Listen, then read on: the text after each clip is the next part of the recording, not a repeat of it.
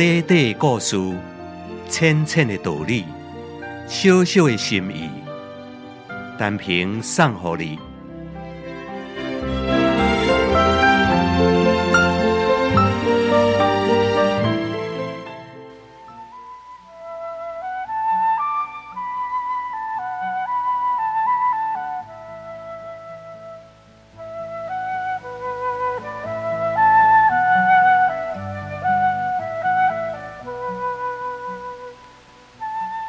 江西合波关是咱国珍珠的著名的产地，伫遐土地品质无适合种植粮食、蔬菜，但是海中出产着珍珠。合波的珍珠粒大、体圆、气静色纯，自古以来就誉满着海内外。住伫海边的百姓，大家拢真够畅水味游泳。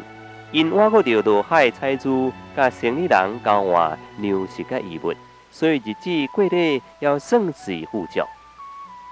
但是当地太守是一个贪官污吏，为了家己发财，伊强迫渔民滥采珍珠，农庄呢无要停止，只干那采，无要去饲，结果珍珠是愈来愈少，老百姓叫苦连天，纷纷外逃，自寻生路。无偌久，朝廷派民党到合浦去认太守。民党关心百姓之苦，以风平问苦，调查珍珠减少的因由。渔民同阿讲：啊，生珍珠的迄蛤蟆哦，拢嘛走去隔壁关交子去啊，遮吼风水就毋好诶。民党当然无相信风水，伊找有经验的渔民开讲。掌握了珍珠生长的真侪知识，对解毒施弊、恢复珍珠的产量充满着信心。原来合保的珍珠贝分为公的甲母的两种，生长两年以后，伊的生殖线成熟，开始繁殖。每年的七八月啊，是珍珠贝繁殖上界旺盛。精子甲卵子摆放伫海中。精子卵子伫海中相遇而受精，受精卵孵化了后，经过一段浮游生活、幼虫发育的时期，然后坠入海底，固定伫沙石顶头，开始了定居的生活。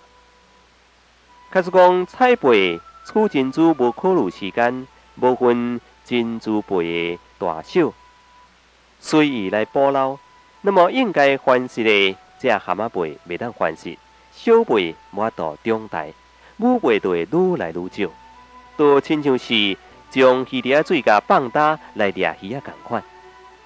明党的前任太守正是安尼做，所以合保珍珠都被一扫而空了。明党明白了珍珠生长的道理，马上采取保护母贝措施，禁止伫贝类繁殖季节落海去采贝。也禁止老捕着细粒的贝，安尼一来，珍珠贝都迅速繁衍。几年功夫尔，珍珠阁亲像以前遐尼做起来。当地百姓不了解其中的缘由，就是讲逃走的珍珠又阁走倒转来，纷纷学了明党的功德，也阁伫下埔来修一座还珠亭，纪念太守的正迹。自迄个时阵以后，合宝珠又阁驰名天下咯。各位听众朋友，不但采珠钓鱼爱适度，就是草树啊开发着山坡地也爱适当，各种地球上资源的利用嘛爱节约。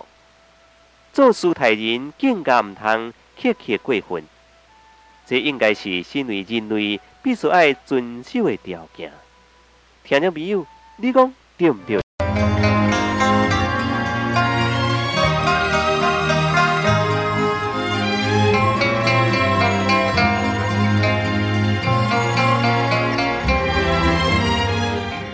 你若是有赞同，请你介绍朋友来分享；你若是有感动，请你散布善良的芬芳。辉煌广播电台。祝福你平安加健康。